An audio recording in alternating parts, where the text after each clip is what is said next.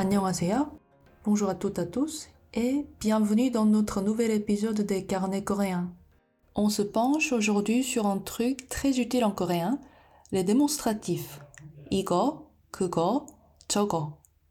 On va apprendre à dire celui-ci, celui-là et celui là-bas comme un vrai pro.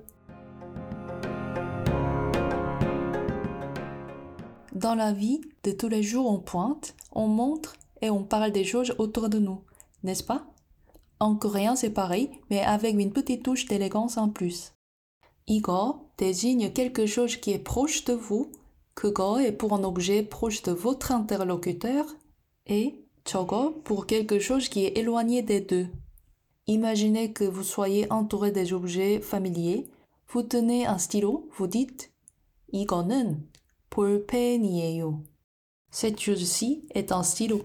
Il y a un chapeau sur la chaise à côté, vous dites 그거는 모자예요. Cette chose-là est un chapeau. Et là, si par la fenêtre vous apercevez un parapluie oublié sur un banc, c'est 저거는 우산이에요. Cette chose là-bas est un parapluie. Comme vous voyez bien, ces mots se marient souvent avec i에요 ou 예요 pour former des phrases complètes.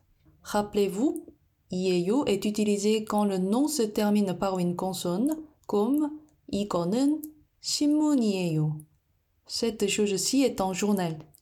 예요 est utilisé quand se termine par une voyelle par exemple. 그거는 시계예요.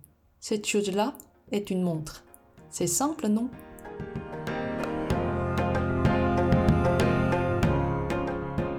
Maintenant, si vous voulez demander qu'est-ce que c'est, vous utiliserez 뭐.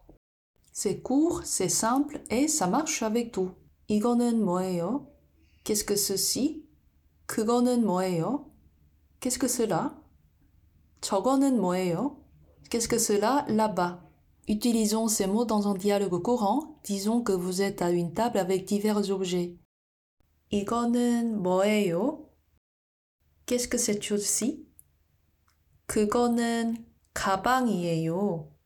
학생 가방이에요. Cette chose-là est un sac, un sac d'étudiant. 아, 그러면 저거는 뭐예요? Ah, et cette chose là-bas, qu'est-ce que c'est? 저거는 사전이에요. Cette chose là-bas est un dictionnaire.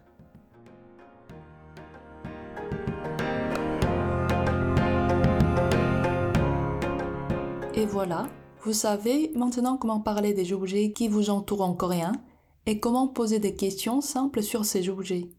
Ces petits mots vont grandement enrichir votre façon de communiquer.